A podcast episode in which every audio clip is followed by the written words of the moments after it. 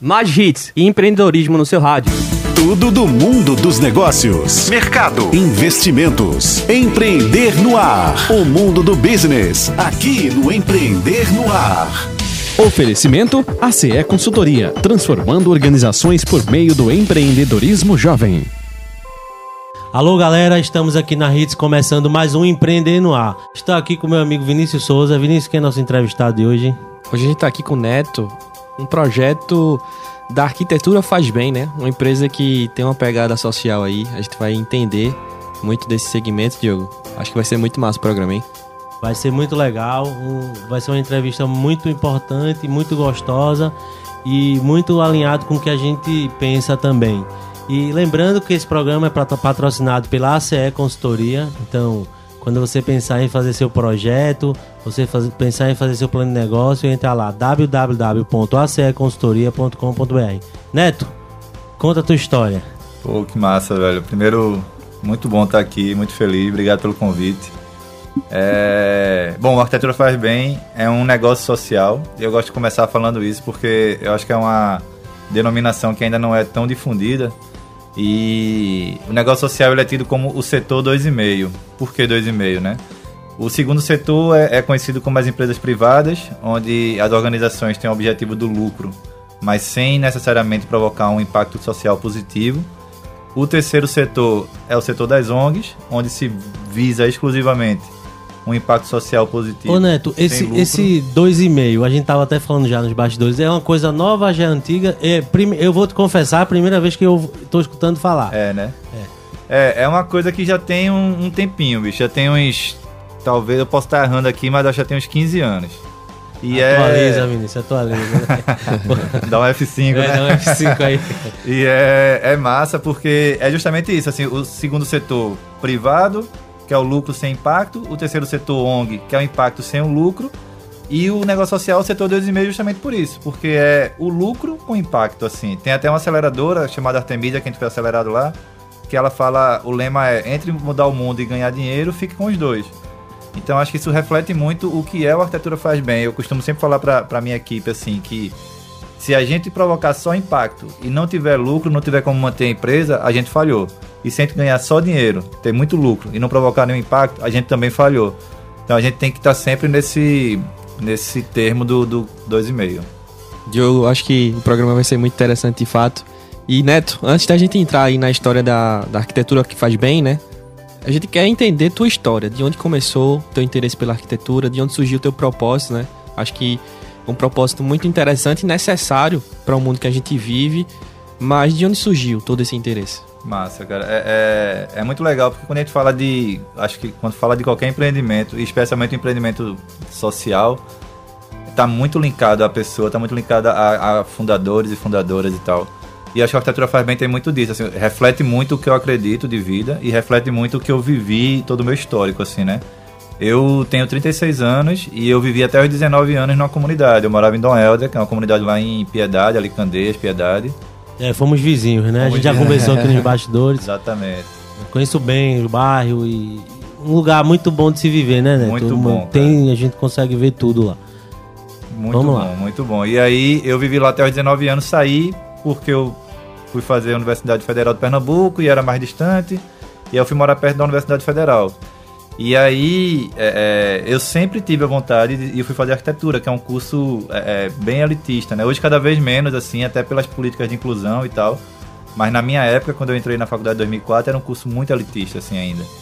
E, e aí eu sempre quis fazer arquitetura direcionada muito para aquele público que eu cresci, para aquelas pessoas que eu, que eu convivi a minha infância e meu converso em adolescência e tal. Mas a arquitetura é difícil, né? Assim, nesse primeiro momento, especialmente 2004, 2005, por ali então eu comecei a enveredar realmente pela arquitetura, comecei a trabalhar em escritórios que eram caracterizados por trabalhar com classe média. Daqui a pouco eu estava no Rio de Janeiro, trabalhando no maior escritório de, de, arquitetura do Rio, fazendo grandes projetos de apartamentos empresariais, até projetos para a Olimpíada que eu trabalhei, para grandes construtoras. E eu estava muito bem financeiramente, estava muito bem também profissionalmente. Eu gostava muito de, de, trabalhar com isso também. Eu gosto muito de arquitetura, sou de fato muito apaixonado por, por arquitetura. Mas eu nunca esqueci, eu sempre tinha na minha cabeça que, pô, eu quero voltar a, a, a algum momento fazer arquitetura para aquelas pessoas, assim, que eu, com quem eu cresci. Então a arquitetura faz bem sempre teve na cabeça, mesmo nos momentos que eu estava melhor financeiramente, melhor profissionalmente e tal. Até que em 2018 eu entendi que era o momento. Assim, eu já tinha voltado para Recife, já tinha um escritório de classe média aqui em Recife bem, bem consolidado também. O escritório era seu? Era meu e de mais seu. dois sócios, assim. Entendi. E aí eu tinha cinco anos já esse escritório, desde 2013 até 2018. Em 2018 eu decidi que era o momento mesmo, assim, de chegar e, e arriscar um pouco mais e tentar fazer um, um, uma empresa de arquitetura. Então, a Vinícius, a virada de chave já foi em 2018. é, foi 2018, Nossa. assim. É porque o povo gosta de, de roubar as perguntas dos amigos aqui. Mas... Às vezes, então, tu virou a chave 2018, tu vezes. acordou e falou, agora eu vou é. fazer do jeito que eu gosto de fazer. Foi isso, eu comecei a estudar inovação eu fiz uma pós-inovação, eu tenho uma pós-inovação, e quando eu comecei a estudar isso, eu comecei a perceber que o mercado de arquitetura saiu uma, uma, tem uma pesquisa de 2015 do Datafolha com o CAL, que é o Conselho de Arquitetura. E nessa pesquisa fala que somente 7% da população brasileira já tinha contratado serviço de arquitetura, seja arquiteto, seja arquiteta, para a sua vida. E eu fiquei assim, chocado, assim, abismado. Como é que só 7% da população contrata um serviço que, na minha leitura, sem corporativismo nenhum, é essencial? E eu comecei a pensar como é que a gente chega nesses 93%. Quem, é, quem são esses 93%? Por que a gente está brigando num mercado de 7% de uma população se tem 93% que precisa do serviço e não acessa? Por que não acessa? E por muito tempo eu achei que não se acessava porque o Brasil é um país que tem uma, uma educação formal muito falha e a arquitetura é uma coisa muito associada a pessoas que têm uma, uma, educação mais, mais desenvolvida do ponto de vista formal, que têm acesso a melhores escolas, melhores universidades. Uhum. E eu achava que era esse o problema. Até que em 2018, na virada de chave, eu entendi que não. O problema é que nós, arquitetos e arquitetas, não conseguimos apresentar um modelo de negócio que seja pertinente para essa camada tão maior da população, esses 93%. Então eu comecei a pensar qual era o modelo de negócio que eu poderia desenvolver para atender um público dos 93% e que tivesse link com o meu propósito pessoal de levar a arquitetura para um público de menor poder aquisitivo. Então essa foi a virada de chave. Aí eu comecei a estudar muito, ler muitos livros. Assim, tem tem tem, um, tem quatro livros que nesse momento foram muito importantes para mim. Assim, eu vou falar rapidinho, mas como é a galera pode voltar para ouvir, né? O primeiro é a Estratégia do Oceano Azul. O segundo foi Vai Lá e Faz de Tiago Matos.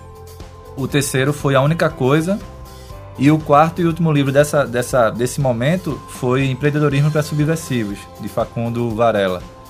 E esses quatro livros, naquele momento, me deram uma, uma um norte muito grande, assim, de, de, do que fazer, sabe? E ali foi a virada de chave, sem sombra de dúvidas. E aí, uma das coisas que foi inicial nesse momento foi de. Eu não queria levar a arquitetura como uma solução mágica. Eu não queria chegar na casa das pessoas, de comunidades, e dizer assim, gente, a arquitetura é maravilhoso, vai salvar a vida de vocês, está aqui o produto que vai resolver. E tem um, um link, né? Eu tô, tô, falando, eu pensando aqui, Neto, que quando a gente chega na comunidade, é, é tanta dificuldade, é, é, o mínimo, é desde a da descarga, a bacia que não funciona, é, é é um, um, reboco de parede que não tem. Eu fiquei pensando como que vai comunicar a arquitetura aqui. O risco de desabamento, né? O desafio de comunicar, Vinícius, a arquitetura nesse ambiente é, é muito grande. Cara, você, você foi muito feliz, assim, porque eu não sei nem como. Tem tanta coisa para eu comentar da tua fala que eu vou tentar organizar as ideias aqui. Porque isso é muito real, assim.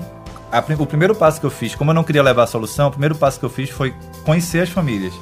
Então eu cheguei numa organização que foi o Instituto Shopping Recife, que fica ali entre Apulso, em Boa Viagem. E falei, gente, eu quero conhecer famílias. Me leva para conhecer famílias na casa delas que eu quero ouvir. Eu não quero perguntar, eu quero, eu quero ouvir. E aí na casa eu conheci nove famílias e elas me colocaram as dores delas. E as dores delas, todas elas, todas nove, tinham uma dor que era comum em todas, que era a obra inacabada pessoas que recebem, sei lá, às vezes uma indenização de 5 mil reais, aí bota na mão do pedreiro, o pedreiro diz que faz aquele serviço com 5 mil, no meio da obra ele pede mais 2 mil para 1.500, para 3 mil, e ela não tem de onde tirar, porque aquele recurso é finito. Veio de uma indenização, veio de uma herança, veio de alguma venda, enfim. E a obra fica inacabada. Então foi nesse momento que eu percebi que o arquitetura faz bem, ele não tinha que vender projeto. Projeto é uma coisa bonita que ele ia botar debaixo do braço e ficar sonhando toda noite. Ele tinha que vender a obra feita no prazo e no valor acordado sem aditivo, sem acréscimo. Então, aí entra na tua, em uma das tuas dos pontos que você trouxe na fala, Diogo, de como apresentar a arquitetura de uma maneira palatável para elas, se elas não querem arquitetura Exatamente. e elas querem obra. Então a gente passou a vender obra com arquitetura incluída e aí eles percebem, a, as famílias percebem a arquitetura durante o processo e elas se apoderam daquilo. É muito lindo, cara, como elas se apropriam, se empoderam daquilo ali e elas começam, no começo elas acham tudo lindo. Não, tá massa assim, a gente fica, não, mas veja, é a sua casa. Se você quiser mudar, você diga. Se você achou que ficou pequena, se você quer outra coisa, se você acha que a posição não tá legal, diga. Aí com o tempo elas vão dizendo, não, tá tudo lindo, mas se essa porta aqui ficasse ali, eu ia gostar mais. Aí elas vão se. Elas vão entendendo a força da arquitetura no processo, durante o fazer. E aí isso é muito. É, é uma das coisas que eu acho mais bonito, a descoberta da arquitetura durante o processo, sabe? E, e, e enfim, a gente começou nessa história de ouvir para poder desenvolver o modelo de negócio a partir das dores que foram trazidas pelas famílias. Então acho que isso foi uma das coisas que é uma das coisas que faz mais diferença na arquitetura Fire até hoje. Assim, a, a, escuta da gente é muito ativa. A gente não tem é, um pensamento de que a gente tem o um conhecimento técnico e que por isso a gente sabe como é o melhor e que a gente sabe o que é morar bem e a gente sabe que aquela pessoa tem que ter tal coisa, sabe? Até nesse ponto que você falou da, da dos problemas também que, que uhum. Vinícius trouxe, assim, é, a arquitetura, a, e a arquitetura faz bem, eu gosto muito do nome, assim, porque a arquitetura faz bem de fazer bem ao corpo, de fazer bem à alma, fazer bem à mente e de fazer bem de fazer bem feito, de fazer tecnicamente correto, assim. Uhum. E aí eu gosto de ilustrar essa, essa, essa fala com uma obra que a gente fez de uma família que, que o menino tinha problema respiratório. E por conta disso ele vivia sendo socorrido de madrugada. E socorrer de madrugada numa comunidade, todo mundo sabe que não é fácil, que não tem carro, o táxi não quer entrar, Uber não quer entrar. Então era sempre um transtorno de acordar a vizinha para levar o menino no hospital e tal. E a gente resolveu o problema de saúde dele abrindo uma janela na parede certa. Porque a ventilação ela vem majoritariamente de uma orientação do leste, em alguns momentos do sudeste, outros momentos do nordeste, mas majoritariamente do leste. Se a gente abrir uma, uma janela no oeste, não vai entrar vento, velho. Não vai entrar. Então, se a gente abre uma janela no ponto certo, entra a ventilação, e quando entra a ventilação, você troca os micro-organismos que estão naquela sala e você melhora a qualidade do ar, melhora a umidade e melhora a qualidade de vida de quem está morando naquela sala, naquele quarto. Uhum. Então uma criança deixou de ser socorrida direto, deixou de ter que gastar dinheiro com remédio direto, porque a gente abriu uma janela no lugar certo. E se você olhar isso numa, numa multiplicação geral das coisas, né? Quanto que a arquitetura pode reduzir o custo com saúde no Brasil. Exato. Porque você vai ter pessoas menos doentes né? E, consequentemente, hospitais menos cheios. Vinícius, é por isso que eu gosto muito de falar, assim, arquitetura, no, no Arquitetura Faz Bem, a gente, quando pedem, assim, um, um, um pitch de uma frase, eu gosto de falar muito assim, a gente é um negócio social que leva a arquitetura como ferramenta de promoção de saúde, física e mental. É, eu ia falar dessa parte mental, porque é a casa isso, é o cara, sonho, né? Muito. A casa é o sonho, ali tu tá num espaço reduzido, às vezes num lugar ruim, com acesso ruim. Eu também tive experiências assim, horríveis, de, de localidades que enchem de água, Isso. que não tem calçamento. E tu pega aquele pedacinho, tu transforma, tu tá transformando o sonho, o sonho de, da casa, de ter o, o, ambiente. Exato. E entra muito do mental, né? Entra muito e elas se sentem incluídas, cara, assim. Eu cansei de ver é, é, clientes da gente falando assim, nossa, nunca pensei que ia ter um arquiteto, um arquiteto na minha casa, assim. Eu vi arquiteto na novela, com carrão, com roupona, de repente vocês estão aqui perguntando o que é que eu quero, como é que vai ficar e tal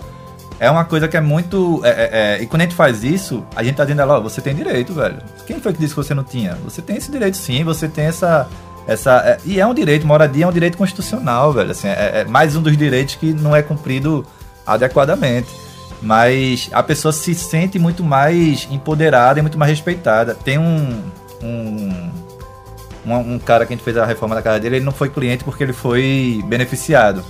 Que é uma é. coisa. A gente tem duas. Tem duas modalidades. Duas modalidades. Uma onde o cliente paga a gente e a gente divide em até 30 vezes a reforma. Então fica uma parcela bem adequada para aquele cliente. Que não consulta a SPC. Não consulta. no é, bigode ainda. É, como, é como bem. se diz antigamente. Não é no bigode porque tem. tem um contrato, mas é, Não, e não só o é. contrato, mas tipo, tem uma ferramenta de análise de crédito que é de inteligência artificial. É. Então ela, eu diria que é uma ferramenta mais completa do que a do do, do próprio do crédito normal, porque olha se a pessoa traz uma conta, se não atrasa. A gente não, a gente olha de uma maneira mais. A gente que eu digo é que a gente usa uhum. de uma empresa chamada Dataholics, lá de São Paulo. É, que esse crédito vem da Nova Vivenda, que é uma parceira nossa lá de, de São Paulo que formou um fundo de investimento ah, social. Legal. Então a gente faz parte do grupo da Nova Vivenda, é um negócio da causa da Nova Vivenda e a gente consegue acessar esse crédito a partir disso. Então a gente tem essa frente que a gente vende a obra a partir de 30 vezes no boleto, e é no boleto, não é nem no cartão de crédito, é. então é mais fácil ainda. E a gente também tem as obras que a gente faz para as famílias de classe E, que não tem renda nenhuma, literalmente, vivem de Bolsa Família, vivem de bico, essas coisas. E essas famílias são, as obras são doadas por organizações. Então, essa pessoa que eu vou falar é seu Ailton, que a gente chamava ele de campeão. Ele era um goleiro e, e aí ele teve um derrame. E ele estava quase 20 anos. Ele tem um derrame, ele tem mobilidade reduzida por conta disso. E ele só pode tomar banho de água quente. E ele não tinha chuveiro em casa. Então o banho dele era sempre a, a, a enteada fogão, dele né? esquentando tá água no fogão e dando banho de cuia nele. A gente fez a reforma na casa dele, fez uma caixa d'água, que é uma dessas coisas que você falou, assim, uma das coisas mais básicas. Você falou de descarga, descarga é uma das coisas mais básicas e é uma das coisas que a gente tem mais dificuldade de encontrar em muitas casas de comunidade, especialmente classe E. As pessoas não têm descarga, as pessoas não têm banheiro muitas vezes. E aí, Ailton, seu é, campeão, ele ele tinha o banheiro, mas não tinha chuveiro. E não tinha caixa d'água. Então a gente fez a caixa d'água. E aí, quando eu soube da história dele do chuveiro, a gente fez questão de, de colocar um chuveiro elétrico também no banheiro dele. E aí ele toma banho. E até teve uma, uma, entrevista lá, uma matéria na TV, que ele fala pra repórter assim: agora eu me sinto importante. Agora eu tomo banho quente. Eu sou importante. Então isso é, um, é, uma transformação mental na cabeça dessa pessoa que não, não tem... De inclusão, né? De inclusão, fez ele cara. se incluir. Totalmente. Pela necessidade de saúde, né? Totalmente. Na verdade, não era um banho quente porque estava frio, não era um banho quente porque é, a gente toma, era um banho quente, era um remédio. Era uma necessidade, é um remédio. Um remédio Perfeito, ele. cara, é um remédio, assim. E é uma solução simples, cara, de arquitetura. Quantas pessoas estão ouvindo a gente agora, no, ou acabaram de tomar um banho quente, ou vão tomar um banho quente daqui a pouquinho, né? Assim, então, e para essas pessoas é uma coisa raríssima, não é que é rara, é raríssima, assim. Então, a gente de fato acredita nisso, que a arquitetura. E quando a gente fala que a arquitetura é saúde, Vinícius, é, eu acho muito curioso, porque saúde ninguém abdica. Eu não vejo ninguém falar assim, ah, saúde eu não quero, saúde não preciso não. Agora, arquiteto e arquiteto, as pessoas falam assim, não, arquiteto não quero não, eu faço do meu jeito aqui, eu tenho um pedreiro bom, eu tenho um não sei o quê.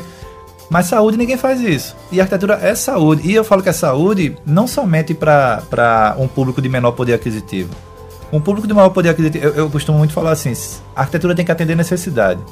Se a necessidade daquela pessoa é chegar em casa depois de um dia de trabalho e ter uma poltrona que reclina, que faz massagenzinha no pescoço, que bota a música preferida no ouvido e que joga é, é, é odores maravilhosos no ar, é essa necessidade que a arquitetura tem que atender. Agora, se é aquela pessoa precisa de uma janela para poder respirar bem e não ser atendida pelo médico, é essa necessidade que a arquitetura tem que atender. O que eu acho que é um problema grave é que a arquitetura, ainda hoje, ela é altamente é, é, é, associada e com justiça a camadas mais privilegiadas da população. E por que, que a arquitetura forma tantos, tantos arquitetos com um viés comercial? Cara, eu acho que é preguiça de mudar. Sabe assim, é, é, eu acredito muito que a gente vive numa sociedade de uma maneira geral que ela é muito, ela tende muito a segurança, né? Ela tende muito a fazer o que todo mundo fez, o que acha que dá certo, o que sem querer sair muito de uma, de uma, de uma zona de segurança, assim. Então, eu acredito que é muito por aí, Vinícius. É lógico que é uma opinião pessoal e tal, mas eu acredito muito que é por aí, assim, as pessoas... Eu conheço muitas e muitas pessoas que, mesmo vindo de uma origem mais humilde, assim como eu vim também, elas entendem que o caminho único é esse. É se formar, é botar um Instagram e é botar projetos lá bonito para pegar uhum. cliente rico para poder fazer os projetos que ela quer. E aí eu pego um gancho do que você falou, né? O livro Oceano Azul, que por sinal é um livro muito bom que fala uhum. sobre inovação e justamente você sair de um mar que é cheio de competitividade para um mar que é um oceano azul, não Isso. tem competição, né? Isso, e, e é um link justamente com o desafio do social. É, quando você estava ali criando o projeto e, enfim, projetando aquilo ali na realidade, quais eram os desafios que vocês imaginavam? Obviamente, você está colocando e projetando a arquitetura para um público que talvez não aceitasse aquilo.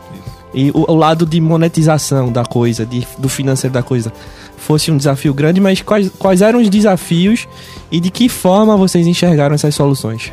É, no primeiro momento, o desafio que a gente entendia que era mais é, é, é complicado era como entrar nas comunidades de uma maneira é, respeitosa.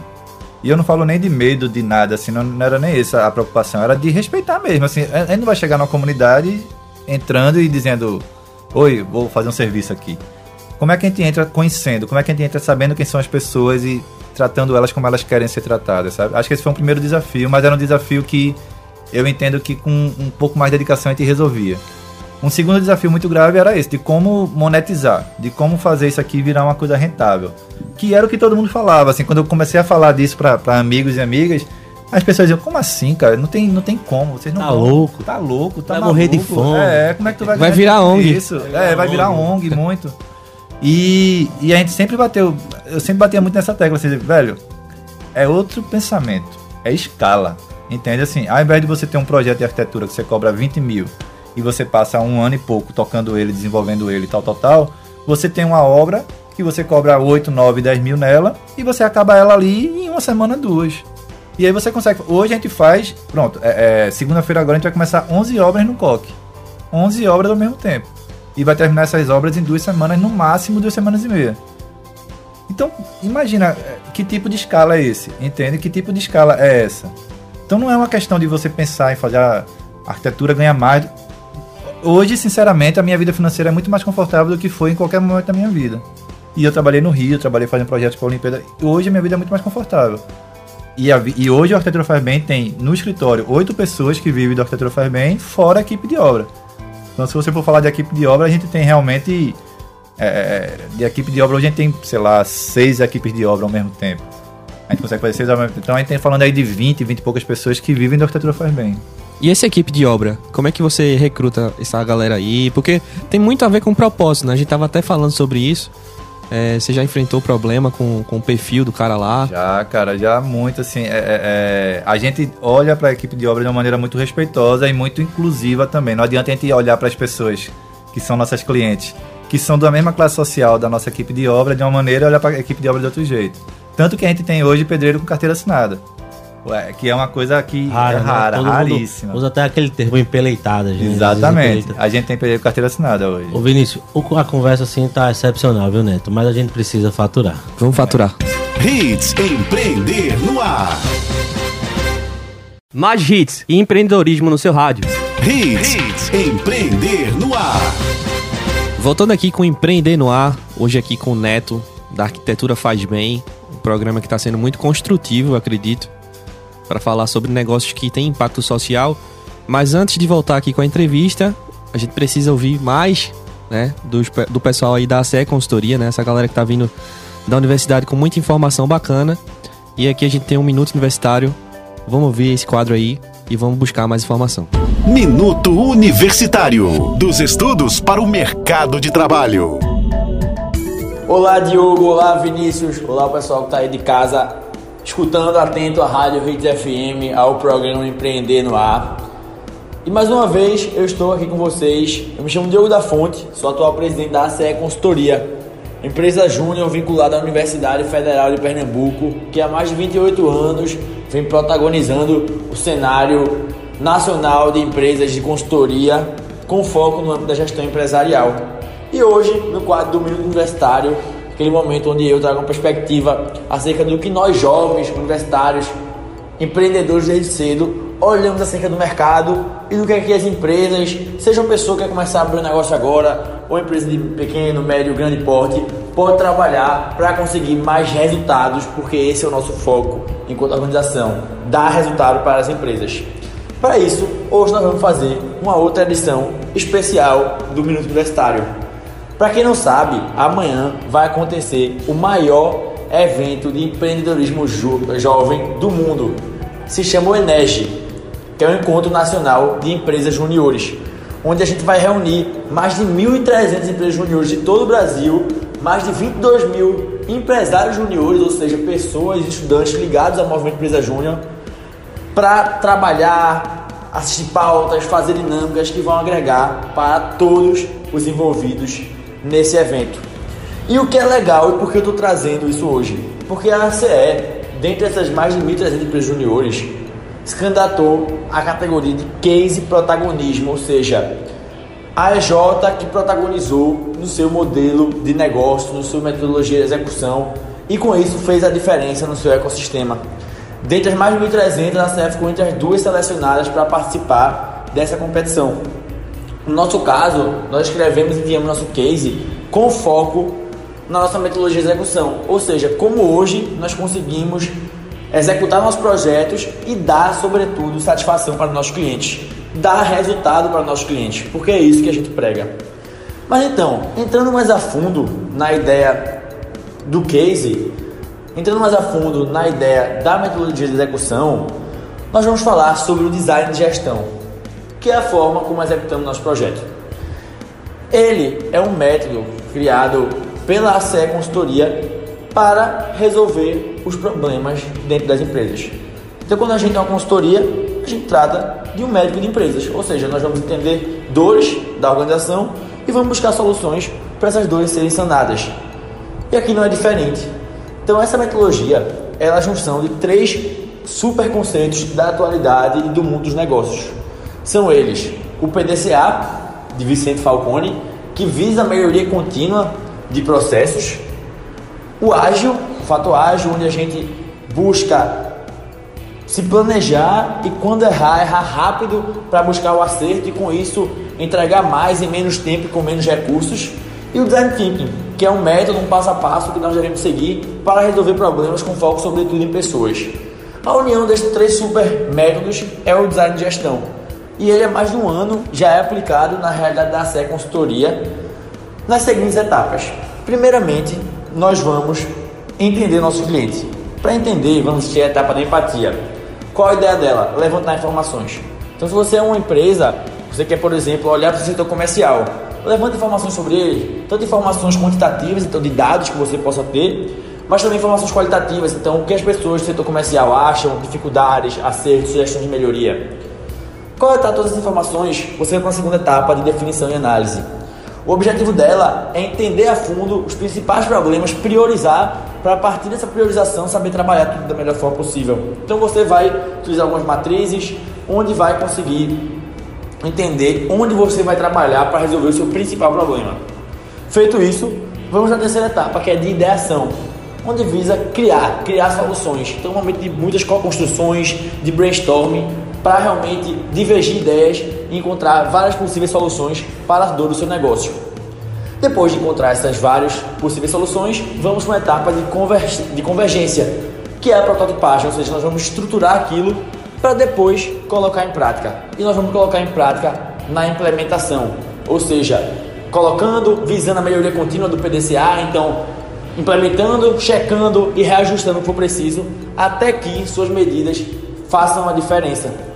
Então, esse é o nosso modelo do design de gestão.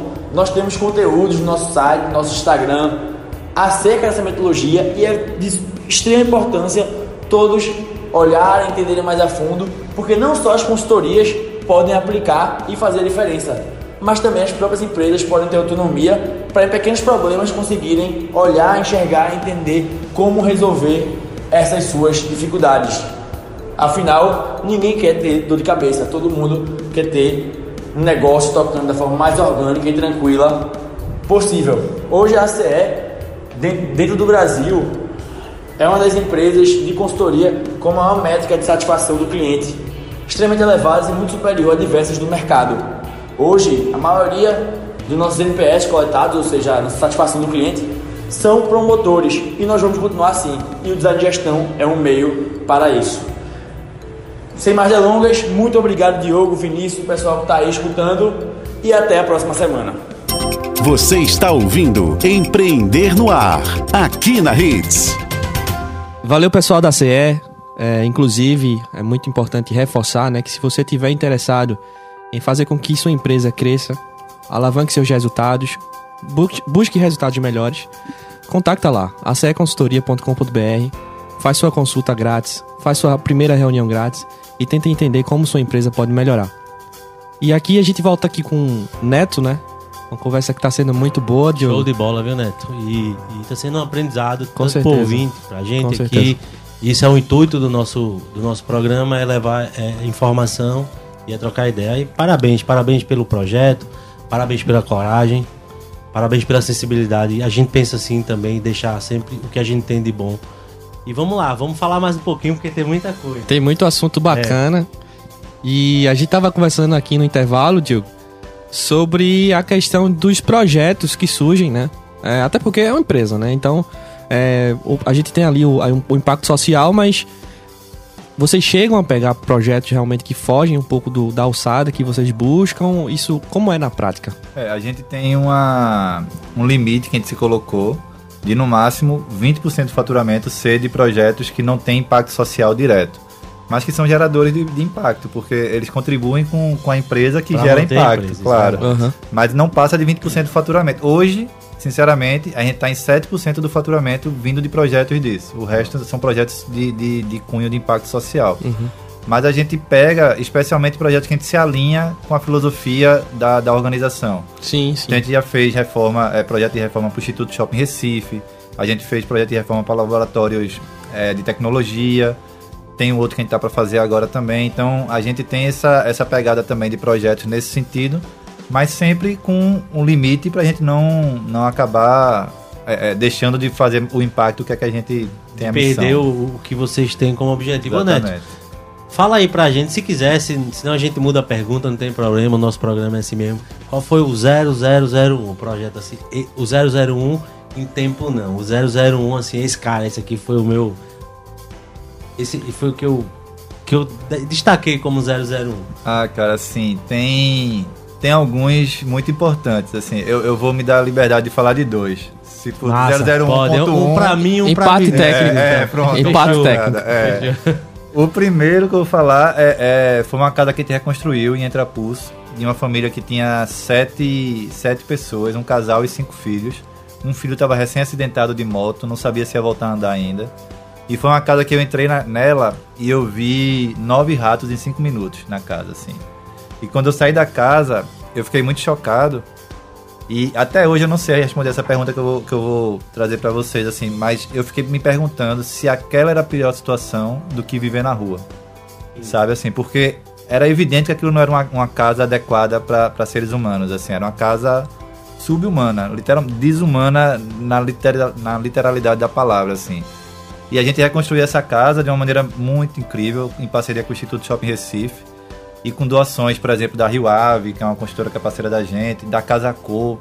Então a gente teve nessa casa, que é de uma família a mais precária, que foi apontada pelas agências de saúde, inclusive, da, da comunidade de Entrapulso, a gente levou pisos, um porcelanato marmorizado direto da Casa Cor, de 1,20 por 60, um piso super caro, um piso super tendência, né? Tava na, na, na principal mostra de, de arquitetura da cidade. Gente pegou esse piso e levou direto para casa dessa família. Essa casa hoje ela tem esse piso, ela tem balcão de granito, ela tem porcelanato na parede do banheiro. Ela tem cobogós que vieram também de outra mostra da, do, da Rio Mar Casa, que inclusive está rolando até agora essa mostra também. É, então essa casa foi um, um emblema e eu lembro muito quando a gente entregou a casa, um evento super bonito, na época antes da pandemia ainda, muita gente e tal. E eu lembro de ter falado assim, que se naquele momento eu mudasse de profissão e eu não fosse mais arquiteto, eu já estava realizado com arquitetura, com, a- com essa profissão até naquele momento, assim. E hoje eu sinto cada vez mais que a gente tá cada vez mais realizado, assim. E aí eu vou falar agora do projeto 1.2, Ponto dois. é, que é o projeto que está na casa agora. Assim, é um projeto super especial, em Entrapulso também, em parceria com o Shopping Recife. A gente está remodelando a Bruno Veloso, que é uma rua que está sendo alargada do lado Sim. do shopping. Tá até uma obra hoje lá. Quem está indo no shopping está É, percebendo. aquilo ali são então são vocês que estão fazendo. A ali. gente está remodelando aquilo ali junto com a população. Entendi. Então a gente está fazendo um projeto, a gente está fazendo uma abordagem onde tem um projeto numa larga escala, numa via de 900 metros de comprimento, mas a gente fala com cada pessoa. Então a gente sabe como, a gente conhece as famílias. É muito diferente de fazer um projeto sem saber o nome das pessoas e sabendo o nome delas. Então a gente está fazendo o projeto de acordo com como cada família quer mesmo, Ah, mesmo entendi. assim, dialogando com cada um, com cada comerciante. Ali também tem uma parte muito forte de comércio. E a gente está criando uma, uma interação muito forte, muito bonita do shopping com o Entrapulso de uma maneira muito, muito direta, de maneira a incluir Entrapulso na dinâmica do shopping, consequentemente na, Na dinâmica né? da cidade. E também na arquitetura. E também né? na arquitetura. É, a- a- é, vocês começam a fazer um trabalho lá que a gente começa a integrar o shopping com, com a comunidade. comunidade. E já fazendo parte da, da arquitetura, do do visualizar, todo, né? Do todo. do todo. E aí a legal. ideia é muito essa de quebrar essa leitura de que a, a, a comunidade ou a favela, como muitas pessoas falam, é um lugar onde eu não quero ir, é um lugar que é inóspito, é um lugar que eu não não não me sinto seguro, não me sinto. A gente quer quebrar isso. E quando a gente conecta um equipamento tão forte e tão atrativo de público com um equipamento tão indesejado e a gente faz essa conexão, a gente equilibra mais isso. Então, hoje é um projeto que está fazendo a gente sonhar todo dia, sonhar muito bem, assim, é, e sonhar e, e realizar cada vez mais é esse, esse projeto que a gente tá botando muita fé. Muito bom. Aproveitando aqui, Vinícius, eu vou chamar o nosso segundo quadro, que é o Vogal Social, um quadro que a gente usa aqui no programa para os artesãos, os pequenos músicos, qualquer, qualquer cidadão ou qualquer pequeno negócio divulgar, é, ter esse espaço aqui junto conosco. Vogal Social. Vogal Social. Atividades econômicas que mudam vidas. Oi, pessoal, tudo bom? Aqui quem tá falando é Camila Farias e junto com o meu pai, Farias, tocamos a empresa Protetor das Baterias. E hoje eu tô aqui para compartilhar um pouquinho do nosso negócio com vocês. Bom, o Protetor das Baterias é uma empresa familiar no segmento automotivo, com foco em venda de baterias e peças para veículos. Contamos também com uma oficina para manutenção e conserto do automóvel. Já estamos no mercado há mais de 30 anos e a empresa surgiu pela paixão que meu pai tinha por carros e pela necessidade de haver uma loja especializada em baterias automotivas, principalmente na zona oeste do Recife, que é onde estamos localizados. O tempo foi passando, o estilo de vida dos consumidores foi mudando e hoje a gente, além de atender o nosso consumidor final no nosso estabelecimento, na nossa loja física, também prestamos assistência em toda a região metropolitana do Recife. O nosso grande diferencial é ter um centro automotivo que atende toda a demanda de revisão para o, para o veículo, incluindo essa assistência no local que já foi dita e com profissionais qualificados. Também temos um selo de oficina amiga da mulher, então conseguimos trazer segurança para as mulheres, para o público feminino. Para nos encontrar, estamos no Instagram, somos protetor das baterias. Além de mostrar o nosso trabalho, estamos sempre dando dicas e orientando sobre assuntos relacionados ao mundo automotivo então segue lá a gente. E também temos o nosso site www.protetordasbaterias.com.br. Abraço, espero que vocês tenham gostado. Esse foi o Vogal Social. Voltando com o Neto, o programa hoje tá excepcional, né, Vinícius? Show de bola. Show de bola, Neto. É, a gente tá aqui adorando tudo, tenho certeza que o ouvinte também em casa. Fale pra gente, é, a gente fiz a pergunta para você de um projeto, você falou de dois, maravilhosamente. E qual a perspectiva é, da empresa? O que, é que você está visualizando aí pro próximo, pro próximo ano? É, a gente tá. A gente tem algumas frentes, né? A gente tem essas frentes de obras subsidiadas, como eu falei, as obras são doadas por organizações, especialmente o, Habitat para a Humanidade, o Instituto Shopping Recife mas tem outras também, como a Para Todos, como a Estrela do Deserto, são organizações que nos é, é, possibilitam fazer essas obras para a família de classe E. É, a gente tem essas obras diretas também, que a gente faz direto para as famílias. É, a gente tem essa questão dos projetos especiais urbano-arquitetônico, essa interação que a gente estava falando agora de Entrapulso. E a gente tem também agora uma, uma novidade que a gente está entrando em Caruaru ainda esse mês, provavelmente dia 27 de setembro, a gente está chegando em Caruaru para fazer obras mais industrializadas. O que, é que eu quero dizer com isso? A gente vai atuar no Minha Casa Minha Vida, que a gente estava até falando com o Vinícius aqui no intervalo. É... Nos condomínios de Minha Casa Minha Vida, a gente tem casas que são idênticas, repetidas no mesmo tamanho de lote. Então a gente consegue prever como vai ser essa reforma de uma maneira muito mais rápida. A gente consegue ter uma obra exatamente industrializada. Assim, a gente sabe qual a quantidade de material, quanto tempo vai ficar lá, qual, quanto tempo a equipe vai levar, sem muita surpresa, porque é um ambiente muito controlado. Então a gente está chegando em Caruaru. Caruaru tem um problema de abastecimento d'água muito grave. A gente está falando de casas que ficam 10, 12 dias sem, sem água. Uhum. Então a gente vai chegar lá para fazer cisternas. Investir nessa, é, eu diria, no tamanho delas. Exatamente. Né? existe alguma coisa que não atende Exatamente. o período que fica sem. Exatamente. Ele faz cisterna de pelo menos 8 mil litros. Então, para família de, de 3, 4 pessoas, é uma cisterna que segura muito Se bem. Se subir assim. um pouquinho mais, vai ter que fazer de 20 lá no sertão. É... Tem alguns lugares porque é. ninguém tem interesse em resolver isso, cara. É. Tem que fazer o paliativo por dentro, né? Exatamente. E aí é interessante que a gente vai fazer a cisterna dividindo em 30 vezes. Então, muitas vezes a família quer querer todo mundo quer, porque numa cidade que tem água a cada 10 dias, todo mundo precisa de cisterna. Mas às vezes a família não pode e tem que dar o jeito de. Eu, eu cansei de ver famílias que acordam de madrugada para encher os tonéis porque a água só chega de meia-noite. E aí fica de meia-noite até duas da manhã enchendo o tonel porque a água tá fraca. Vê que qualidade de vida é essa? Como é que a pessoa pode ter um sono bom? Como é que ela pode estar bem humorada de manhã no trabalho? E aí, em Caruaru, a gente vai chegar dessa maneira. E a expectativa. A gente vai começar em setembro em Caruaru. Mas a expectativa é de no começo do ano a gente estar tá em pelo menos mais quatro cidades, que é São Caetano, Garanhuns, Santa Cruz do Capibaribe e Belo Jardim. Então a gente está nesse momento dessa expansão para o Agreste. E aí hoje a gente já cobre muito a região metropolitana, a gente já tem obras em Pujuca, no Cabo, em Olinda, é, Recife como um todo. E a gente está chegando agora no Agreste. Então Neto, eu acho que o caminho de expansão ele é inevitável, né? Toda empresa tende a crescer é uma pergunta que talvez seja um desafio. Como é que você vai garantir, ou como você pensa que, que pode surtir efeito, né? É, quais são as ações que vão surtir efeito no, no propósito? Garantir que aquele propósito ele não fuja da raia. Porque você vai crescendo, vai crescendo, vai crescendo e talvez perca o controle disso isso. tudo. É, isso é uma coisa, uma preocupação muito forte, Vinícius, assim, porque, como eu falei agora há pouco, a gente vai começar 11 obras no COC semana que vem. Antes a gente fazia, sei lá, duas obras, três obras no mês. Quando eu faço duas, três obras no mês, eu sei a família, eu tomo café com eles, eu brinco com eles.